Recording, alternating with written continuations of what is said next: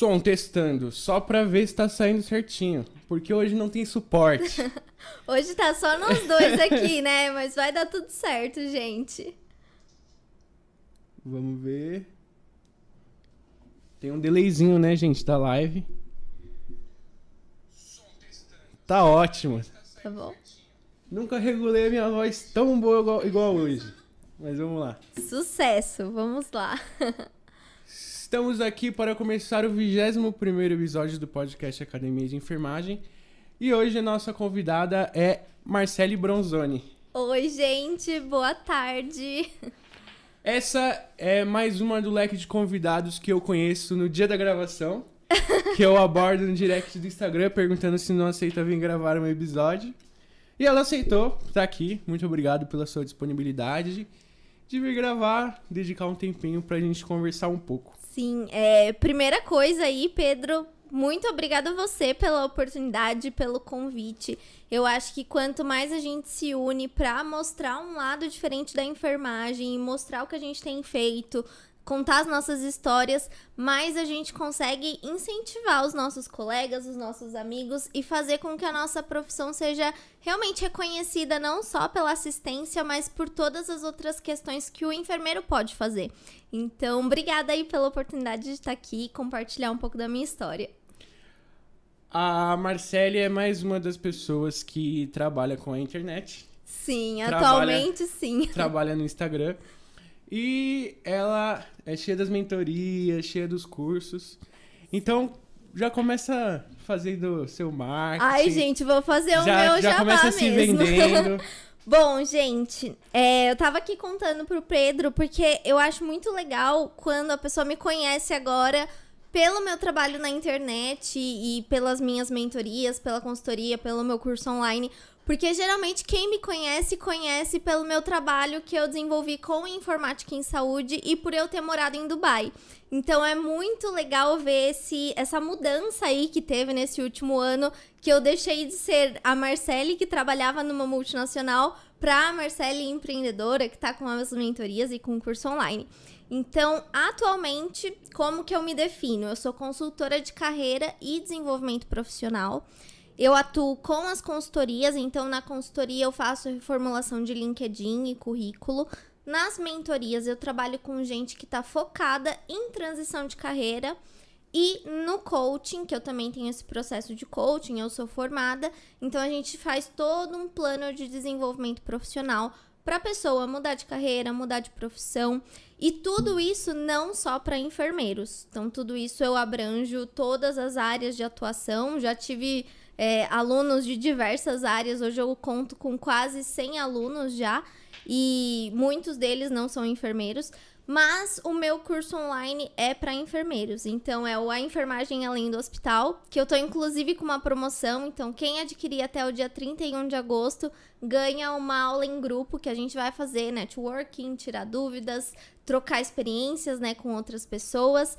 Então, são essas frentes que eu tô atuando.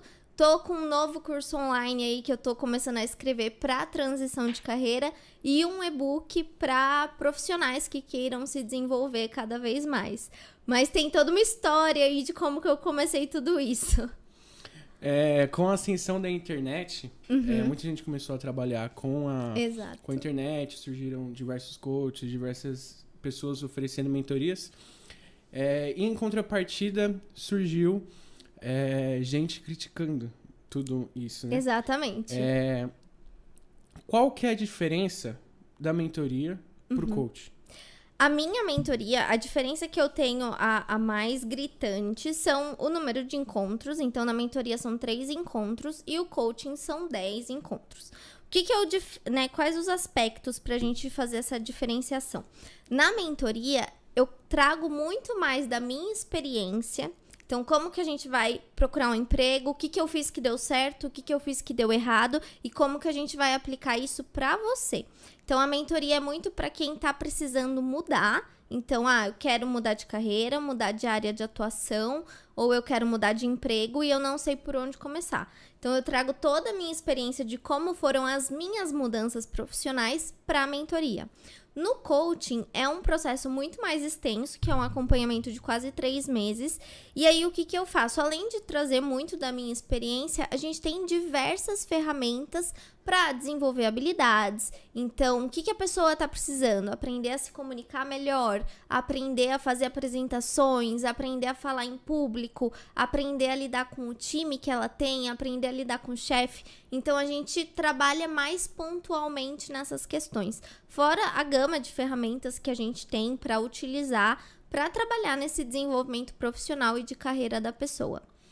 É, particularmente, é, quando eu vou procurar. Já procurei por mentoria, por coach. Não, mas já procurei por mentoria e eu sempre é, procuro buscar uma pessoa que tenha uma, uma história é, bem legal, né? Sim. É, que tenha propriedade daquilo que se está falando. E você tem uma experiência muito diversa, eu acho isso muito legal, né? Porque Sim. é exatamente o que eu é, procuro no, no momento de, quem sabe, fazer alguma mentoria.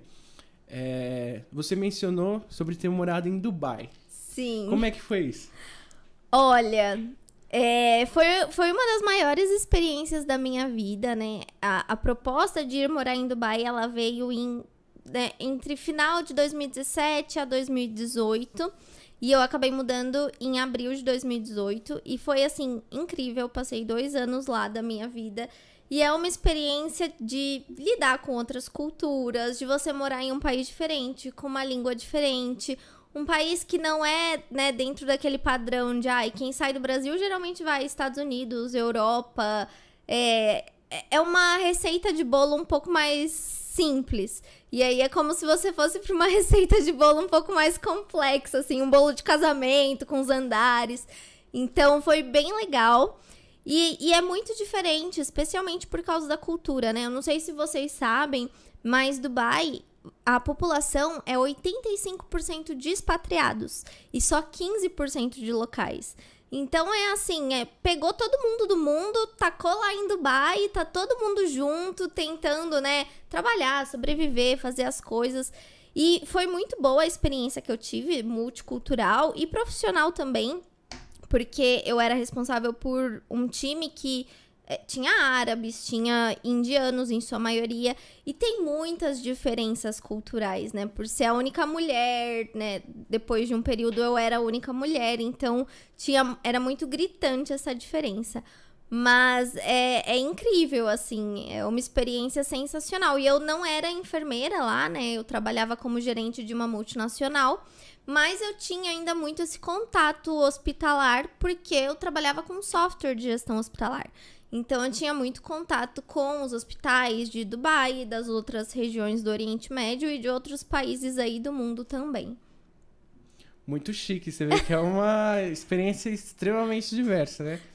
É, e aqui no Brasil, qual, qual foram as outras experiências profissionais que você teve? Bom, vou, vou contar um pouco da minha história para não ficar tão perdida Manda, é, assim. Né? Pode. É, é, eu, começa do começo. Eu vou começar do lá, começo é. porque eu acho que as pessoas devem estar tá ficando meio perdida. Mas o, um, né, pegando um gancho do que você falou do coaching, realmente quando a gente quer fazer, né, ou uma mentoria ou um processo de coaching, a gente vai tentar pegar uma pessoa que ou a gente tenha uma identificação com a pessoa, ou que a gente admira e de alguma forma pense, nossa, essa pessoa é uma inspiração para mim. Então, eu acho que esses são os grandes pontos. Quando a gente vê que tem muita gente fazendo da mesma coisa, é lembrar que a sua história é o seu grande diferencial, né? Então, por isso que eu falo muito da minha. Mas eu me formei em enfermeira pela Unifesp em 2013. Eu acho que não faz tanto tempo assim, mas eu tô começando a achar que eu já tô meio velha, porque vocês são muito não jovens. Fez, não fez 10 anos. Não fez 10 é, anos, ainda, ainda tá, tá, tudo certo, ainda gente. Faz pouco tempo. É, e aí, logo que eu me formei em enfermeira, eu fui trabalhar em um grande hospital daqui de São Paulo, porque lá na Unifesp a gente tinha um programa de estágio extracurricular nesse hospital. Eu era estagiária no quarto ano da faculdade, e aí acabei é, sendo efetivada como enfermeira. E aí, nesse hospital, eu, eu sempre falo que eu queria ter uma história de amor com a enfermagem, mas eu, desde o primeiro ano, eu já sabia que eu não queria atuar como enfermeira assistencial. Então, meu plano era: vou entrar num hospital, vou trabalhar dois anos na assistência, vou fazer uma pós-graduação em uma área mais administrativa, e aí, com o passar dos anos, eu migro para uma área mais administrativa. Mas era até uma coisa que eu tava falando com o Pedro. Desde a faculdade eu sempre tive essa inquietação de, poxa, a gente aprende tanta coisa, são quatro anos, é tanta coisa, tanta experiência que a gente tem na faculdade. Como que a gente só vai trabalhar no hospital? Não, tem que ter mais.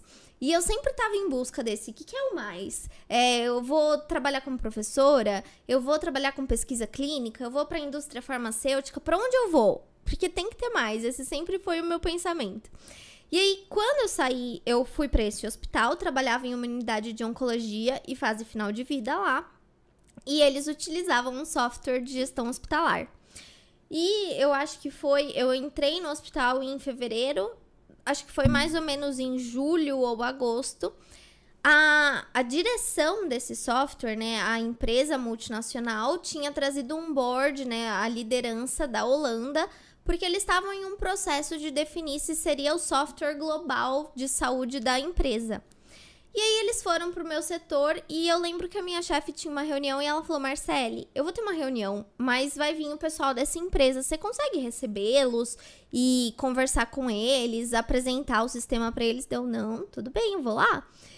E, e aí eu comecei a apresentar, chegou, era um monte de gringo e tinham duas brasileiras. Tudo que eu falava, as duas brasileiras traduziam e eu já falava inglês, mais ou menos, ali. Então eu falei, ah, eu sempre fui muito cara de pau, sempre gostei muito de inglês.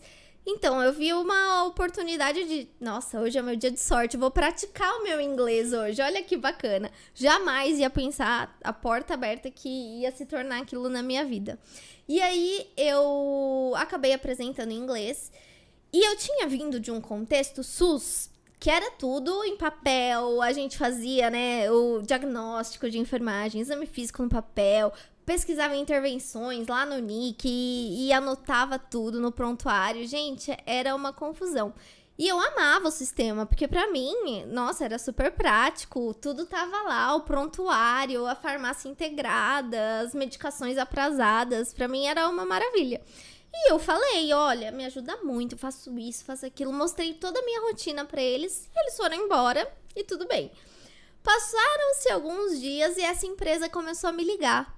E a primeira coisa que eu pensei foi, nossa, o que, que eu falei de errado, né, naquele dia? Nossa, eu devo ter feito alguma coisa errada. E na verdade eles queriam me chamar para fazer uma entrevista, porque eles tinham uma posição para um cargo de consultora de pré-vendas, que cuida de toda essa parte de apresentação do produto. E aí eu acabei passando na entrevista, eles me convidaram para trabalhar com eles e eu aceitei. E foi aí que eu mudei de enfermeira assistencial para funcionária de uma multinacional. Eu era consultora de pré-venda júnior. Só que assim, por mais que fosse um sonho realizado na minha vida, porque era realmente o que eu queria e foi uma oportunidade que apareceu quando eu tava lá disponível. Só que quando eu comecei, Pedro, eu não sabia o que uma consultora de pré-vendas fazia. Não sabia fazer apresentação, não sabia lidar com uma equipe. O meu time era de Blumenau, então, mesmo sendo Brasil, é uma cultura diferente. Eu trabalhava de home office, então eu tive toda essa, né, essa mudança disruptiva de ia todo dia pro hospital, pegava plantão, tava com paciente pra começar a trabalhar de home office, eu e um computador, um time de outro lugar. Então, muita coisa eu tive que aprender sozinha, assim. Foi um período muito difícil, porque eu, eu me via num lugar que eu tinha sonhado tanto, mas eu falava, e agora? O que, que eu faço? Porque eu não sabia. Não sabia como lidar, não sabia o que fazer.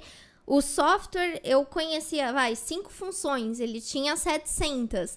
Então era todo dia aprendendo coisa nova para chegar no momento que eu ia estar tá realmente preparada para fazer apresentações para clientes. Então foi um processo muito introspectivo e de muito desenvolvimento. E aí eu comecei com os clientes do Brasil, até que chegou 2015, é, a, a empresa realmente começou essa expansão internacional. E eu fui convidada por ter inglês, né, e pelo meu desempenho, eu fui convidada para fazer parte do time internacional.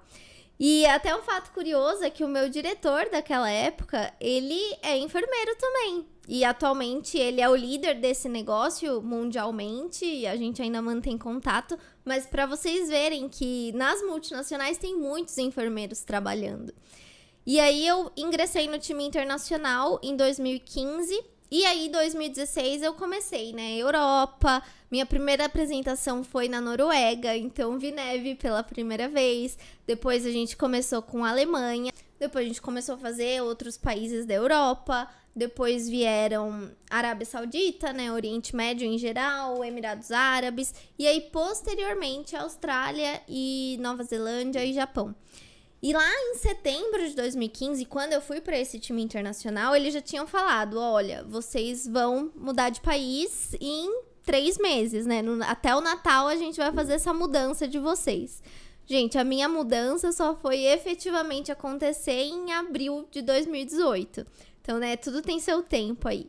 Mas aí entre 2016 até 2018 eu viajava muito a trabalho e nunca parava em casa e estava sempre viajando, cuidando desses clientes internacionais, fazendo apresentação de produto, fazendo toda a parte de proposta comercial, precificação, né? O forte era a apresentação, mas aí eu fazia toda a parte de suporte à venda também e comercial. E aí chegou em 2018, fui para Dubai. Aí eu fui num cargo de gerência, eu já era gerente de pré-vendas lá, tinha a gente ia montar um time, local, porque a gente tinha assinado um contrato.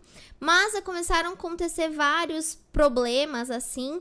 E, e mesmo assim, muitas viagens, eu continuava viajando muito, porque Dubai é muito estratégico para você manter essa rotina de viagens. Você tá no centro do mundo para ir para qualquer lugar. E até que eu comecei a, a a, a, não, não, não exatamente não dar conta, mas eu não conseguia separar o que era problema do produto e da empresa e o que era problema meu. E estando lá sozinha, né? Você tem toda essa parte de adaptação, né? Eu, eu sou solteira, não sou casada. Então eu comecei a, a, me questionar, meu, até que ponto eu quero continuar fazendo isso? Até que ponto tá bom pra mim? E aí em 2019 eu tive um burnout, não, não aguentava mais fazer aquilo. Tentei mudar para outros negócios da empresa. E infelizmente o que me falaram foi: ou você é enfermeira ou você cuida desse sistema. E aí, quando eu olhei, quando eu ouvi isso, eu fiquei pensando, nossa, mas eu sei tanta, tão mais do que eu sabia quando eu era enfermeira. Como que eu só vou trabalhar como enfermeira ou cuidando desse software? Não, eu posso fazer mais. E aí, quando eu fui diagnosticada, né, com transtorno de ansiedade e depressão, eu decidi que eu ia pedir demissão. Mas, por todos os trâmites do aluguel e, e, do tempo que eu tinha que ficar lá, eu decidi que eu só ia voltar em maio de 2020. Mas aí a gente teve, tiveram alguns problemas aí que eu falei, não, eu vou voltar em março. Mal sabia eu da pandemia, né? Que graças a Deus foi tudo bem coordenadinho aí com a pandemia para eu voltar. Voltei no último voo de Dubai pro Brasil, quando estourou a pandemia, tanto lá quanto aqui. E, e aí, quando eu, eu passei por esse processo de vou pedir demissão, eu pensei, eu tenho que saber o que eu vou fazer da vida, né? Então, eu fiz coaching e foi aí que eu me apaixonei pelo processo de coaching, porque eu vi resultado, né, na minha vida. Já tinha feito em um outro momento, quando a empresa tinha, tinha pagado pro meu time. Mas nessa situação eu falei, bom, vou fazer coaching porque eu preciso me encontrar. E aí, no coaching, a gente fez todo esse trabalho de entender quais eram as minhas habilidades, que, que eu poderia fazer. Então a gente teve toda essa reunião de brainstorming, de ideias, né, de projetos que eu poderia fazer quando eu voltasse para o Brasil. E, e, desenvolver, né? O que, que eu preciso desenvolver para colocar tudo isso em prática. Então, eu peguei esses meses, continuei trabalhando, mas muito focada também nas coisas que eu ia fazer quando eu voltasse. E aí, eu montei um blog de viagens, porque o meu plano era ser nômade, viajar e montar um blog. Já em Dubai, eu compartilhava muita coisa no Instagram, então eu já tava com o Instagram que eu sempre postava stories, postava sobre a minha vida, postava sobre as viagens que eu fazia. E achava que eu ia ser consultora de imagem, porque eu também tenho curso. Eu jamais achei que eu fosse virar consultora de carreira, né, mentora, coach. Eu não era um plano, mas a vida acabou, né? Eu acho que é Deus, porque eu também sou cristã. Deus acabou muito me direcionando para isso. E aí eu voltei em março, no final de março. Em abril, eu fiquei meio meu, o que, que, eu vou fazer agora? Porque eu vim de uma pegada que eu tava trabalhando muito desde a época da faculdade. Na época da faculdade, é, a minha faculdade era integral, mas eu fazia bico em acampamento e eu fazia bico como garçonete à noite, de madrugada, final de semana. Então eu, eu já tava numa pegada de anos trabalhando muito. E aí chegou abril de 2020, eu falei, gente, eu vou ficar aqui em casa sem fazer nada, não, preciso fazer alguma coisa. E aí eu comecei, quer saber? Muita gente me chama, me pergunta, né? Muitos enfermeiros, amigos e colegas e conhecidos me perguntam: que curso que eu faço? Para onde eu vou? Como que eu saio da assistência? É, ai, como que eu aprendo inglês? Eu quero saber, eu vou começar a dar mentoria. Aí abri uma turma lá, de graça, comecei a dar mentoria. Nisso, namorados que não eram enfermeiros se interessaram, amigos que não eram enfermeiros se interessaram, começaram a ver o movimento. E aí eu comecei a fazer isso, comecei a monetizar. E as, as mentorias elas surgiram assim. Lógico que hoje eu olho para trás as mentorias do ano passado eu vejo o quanto eu já evoluí, né? O quanto de conhecimento tem agregado aí. E, e aí acabou que eu entrei em uma startup aqui no Brasil como gerente de produto. Era um produto para telemedicina. Entrei nessa startup em agosto. Fiquei nessa startup até março desse ano. E aí, nesse meio tempo, eu fiz a formação em coaching. E agora tô assim atuando full time como consultora de carreira, com as mentorias, as consultorias, o coaching e agora com os produtos online também, né? O que já tá é, eu já tô vendendo é o curso online para enfermeiros, né? Enfermagem além do hospital e os outros que estão vindo, mas resumidamente essa é a minha história. É, um, um dos pontos legais que você trouxe é ter entrado nessa rotina insana. Uhum. É, eu falei para mencionei aqui para você antes da gente começar a gravar que eu fiz cirurgia no último dia 22. Sim. E não dentro de uma menor escala, eu, eu me vejo um pouco nessa questão de ter assumido uma rotina insana por muito tempo. E aí, no, no momento que você tem que dar uma segurada, você, eu tava de férias da faculdade e sem é, e aí fiquei afastado do estágio extracurricular. E aí na primeira semana ali depois da cirurgia eu tava em casa assim. Meu Deus do céu. O que que eu, que que eu faço? É... E eu fiz a cirurgia de cispilone down, né? E tá, tá, ficar com a ferida aberta, assim, tem, tem toda uma questão psicológica que te afeta, né?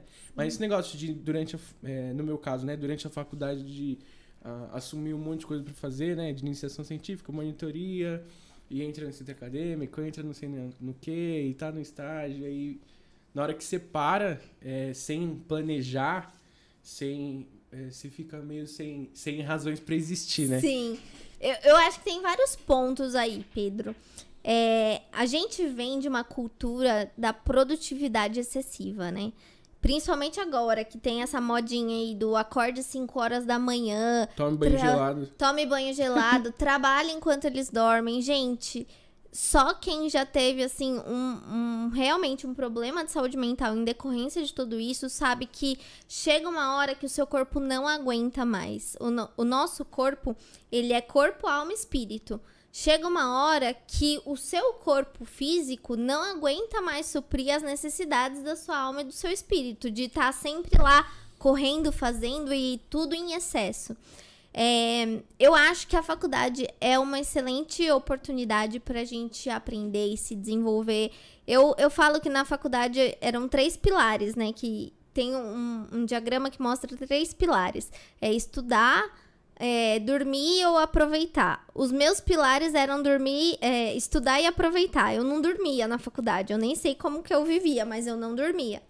E eu acho que tem essa fase de que você tem que dar um gás mesmo, conhecer as coisas, se envolver, porque você tá fazendo contato, você tá fazendo aquela sua base lá na enfermagem, mas sempre entender que há um limite. Porque ainda assim a gente tem essa cultura de quanto mais você faz, melhor você pode ser. mas na verdade o que importa mesmo é a qualidade do que você está colocando nos seus projetos. Porque muitas vezes a gente se envolve em tanta coisa e não conclui nada, ou em, se envolve em tanta coisa e faz tudo de qualquer jeito. Então, até que ponto vale a pena, né? A gente precisa muito pesar isso. É, sim, entre um monte de coisa ou, ou não, não concluir e fazer mal feito foi uma, uma das coisas que eu precisei lidar em um momento, porque é justamente por isso entre um monte uhum. de coisa e você não consegue, você fica totalmente perdido. E você fala, e agora? Por o que, que eu dou atenção realmente? É. O que, que merece mais minha atenção agora? E na verdade tudo merece, mas. Tudo você merece. Você outra coisa que você não dá conta. É, eu tava lendo um livro, ele se chama Indistraível, do Neil Eyal.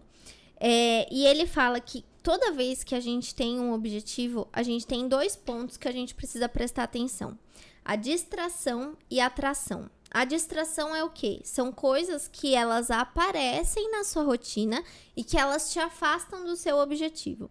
E atração nada mais é que o quê? Coisas que aparecem na sua rotina, mas que no fim elas te tracionam a chegar mais rápido ao seu objetivo. Então, toda vez que a gente tem uma coisa, ah, surgiu uma nova oportunidade. Poxa, essa oportunidade ela me aproxima ou ela me afasta do meu objetivo? Porque também tem essa nego esse negócio que as pessoas falam muito, ai, conhecimento nunca é demais. Mas até que ponto que vale a pena, né? Às vezes você vai gastar seu tempo com aquele conhecimento, às vezes você vai gastar dinheiro para investir naquilo. Então a gente tem que fazer essa análise de, de que sim, as coisas são demais. A gente precisa entender o que, que faz sentido para os objetivos que a gente tem, para os sonhos que a gente tem e o que não faz descartar naquele momento. Muito rico essa conversa. Tá muito boa. Faz sentido para você? Faz total sentido. É, uma experiência que eu já compartilhei aqui em, em, gravações, em um episódio que eu gravei com, com um amigo da faculdade, falando uhum. sobre o centro acadêmico, sobre liga e tal, é que é, a, é, quando eu entrei na liga de enfermagem da faculdade, eu, eu faltei muito. Uhum. e não concluí, né? Não ganhei certificado. E aí, e aí, eles ficam me zoando por isso, né? Uhum. E a gente fica brincando. Mas foi, foi uma questão dessa, assim. Eu tava numa, numa rotina de trabalhar, como já mencionei, né? É, e fazer as coisas da faculdade. E aí chegava é, sexta-feira, é, eu tava acabado, não queria saber Sim. de nada. E a aula era sábado de manhã. Nossa. E aí, algumas vezes eu, eu, eu acordava assim ainda, no sábado assim. Aí eu pensei, eu acordava, abria o olho com o despertador tocando. Eu pensava, será que vale a pena mesmo? É. Será? Aí pra ir e dormia de novo. Enfim. Mas é, essa é uma experiência para mostrar que o que você falou tem todo sentido. Que é, sempre a qualidade vai importar mais do que a quantidade. Sim. É, eu, eu tenho uma aluna, ela já terminou a, o coaching comigo, mas que ela fez várias pós-graduações, porque era assim. Ah, eu não, não consigo sair da assistência, então vou fazer mais uma pós, vou fazer mais uma pós, vou fazer mais uma pós. E aí chegou um momento que eu falei pra ela, mas poxa, o que, que realmente você quer? Porque você já tá colecionando pós-graduação. Isso é investimento de tempo, de dinheiro, de recurso no geral, né? Você precisa focar em uma coisa. Então, se você quer ir pra auditoria, não faz mais uma pós de auditoria, não vai estudar em outra instituição, vai fazer curso focado em auditoria, né? Faz um curso da ONA, da JCI, vai aprender a ser auditora freelancer, porque são oportunidades também. Então a gente tem que prestar atenção nisso, sabe, Pedro? Senão a gente entra naquele piloto automático de quanto mais coisas eu pego, melhor eu vou ser. E não é sempre assim, né? A gente precisa ser estratégico nas nossas decisões. É, isso aconteceu ali no de 2019 para 2020, né? uhum. né? Foi é o período que, dessa experiência que eu contei. É, mas agora, eu no sétimo semestre, no semestre anterior, foi o meu semestre mais cansativo, que eu mais fiz coisas.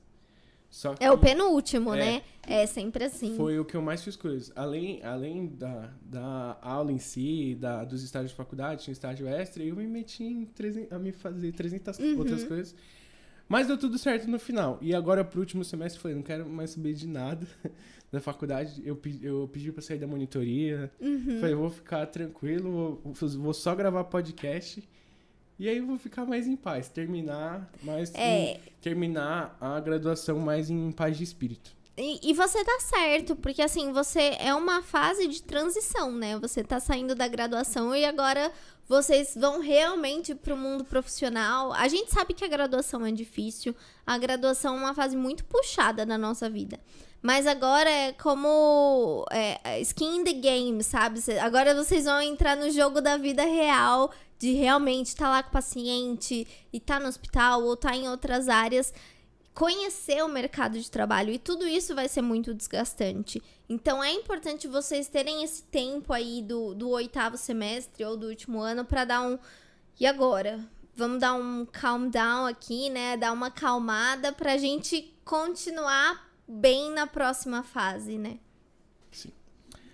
Agora deixa eu entrar nas minhas notas aqui que eu Ai, anotei algumas aí. coisinhas. Quais as coisas que você quer saber? é, assim, é, você é uma, uma profissional que voltou é, todas, toda sua força de trabalho para falar sobre carreira e transição de carreira. Sim.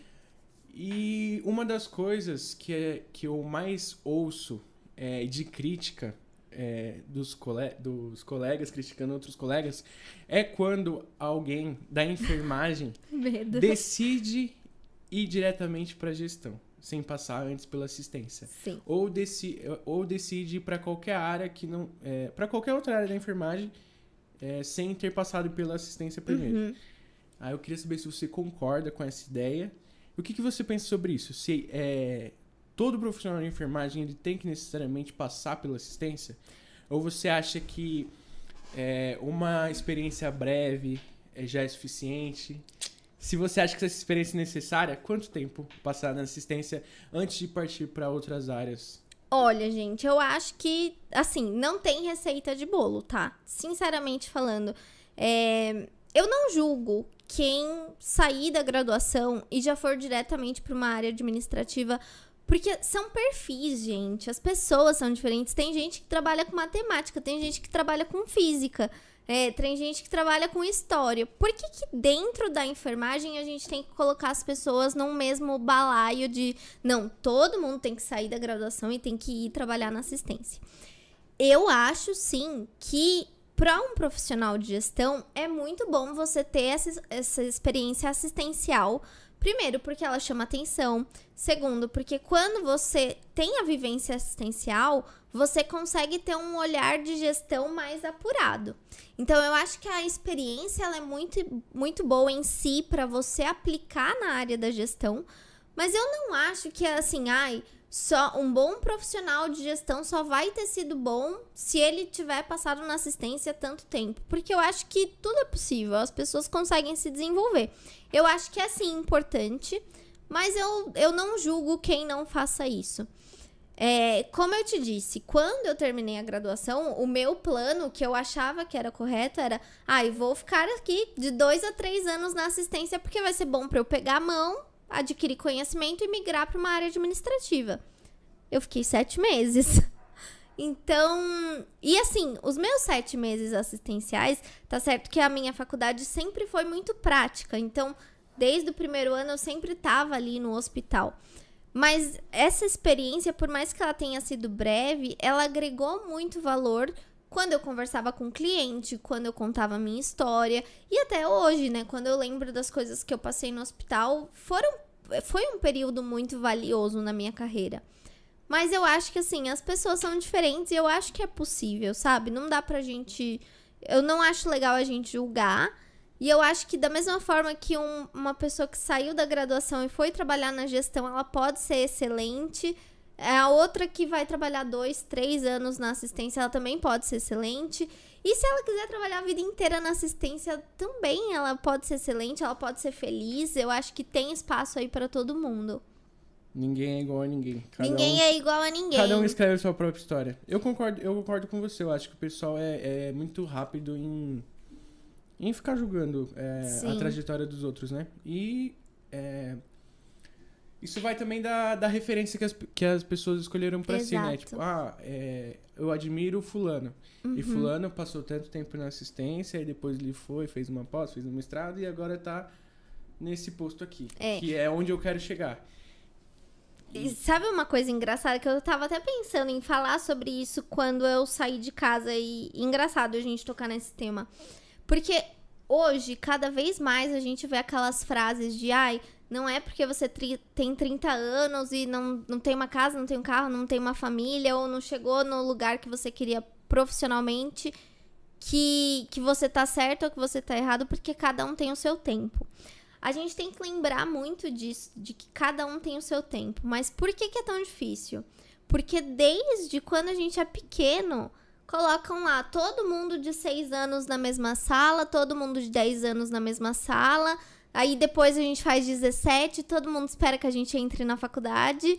E, e a, as pessoas estão sempre colocando a gente, né? Separando a gente por faixa etária e esperando que as pessoas tenham os mesmos resultados. Porque quando você tá na escola ou quando você tá na faculdade, esperam que você esteja lá, né, na média de seis ou sete, como se isso fosse definir se você é bom ou ruim. E, e aí a gente vai ver que hoje as pessoas estão pregando essa questão de ai, 30 anos, cada um tá no seu momento. Mas é tão difícil pra gente aceitar isso, por quê? Porque desde novos a gente tá nessa pegada de, ai não, 7 anos tá todo mundo aqui junto, 10 anos tá todo mundo aqui, 17 todo mundo sai e vai pra faculdade. Gente, não é assim.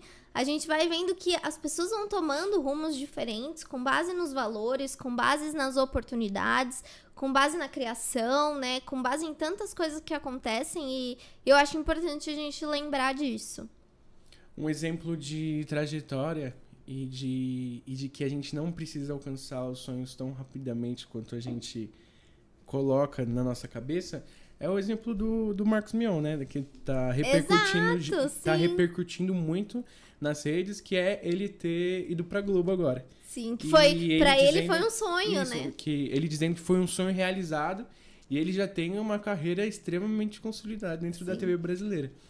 E eu, eu acredito que é um exemplo ótimo para a gente usar aqui na Sim. conversa de que é, às vezes alguns objetivos demoram mais para serem alcançados mesmo. Exatamente. E não sei se vocês sabem, né? Mas o dono do KFC, ele lançou o KFC com 85 anos, acho. Então, sempre é tempo aí. É, no início, é, antes de cair a live pela primeira vez, você falou que já é, ali no seu primeiro ano de faculdade, você já sabia que você não queria passar, não, queria trabalhar com assistência, que você ia ficar um tempinho e depois Sim. ia mudar a sua área de atuação. Aconteceu alguma coisa que te chateou muito para que você decidisse isso? É, teve algum episódio bem pontual que, você, que fez com que você decidisse isso? Ai, gente, na verdade não, porque a história foi a seguinte. Eu tinha dois grandes sonhos. Eu queria ser ou médica ou jornalista. Porque na minha cabeça de adolescente super madura de 16, 17 anos, para eu viajar o mundo a trabalho, eu tinha que ser jornalista e para eu ajudar pessoas, eu tinha que ser médica. Então, esses eram os meus dois assim propósitos na época.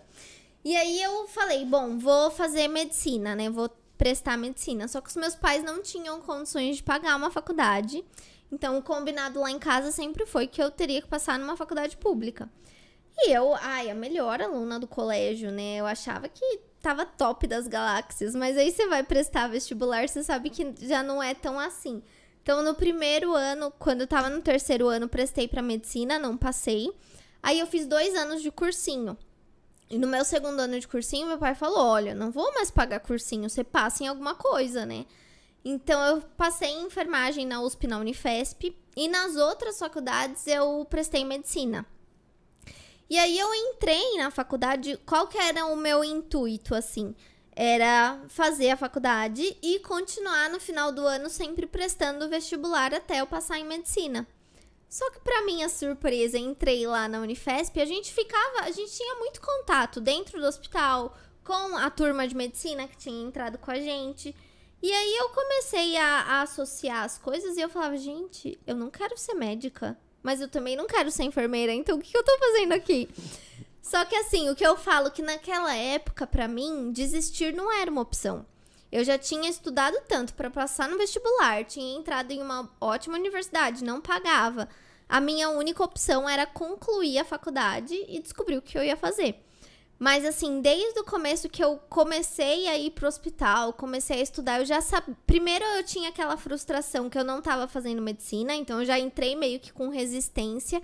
Mas aí, com o passar dos anos. Com o passar dos anos, não. Com o passar das matérias e dos estágios, eu fui vendo, gente, mas eu não quero nem medicina também. E aí eu desencanei totalmente de medicina foquei muito em entender como que eu poderia usar a enfermagem e, e ser uma boa enfermeira, mas não teve nenhum episódio assim crítico.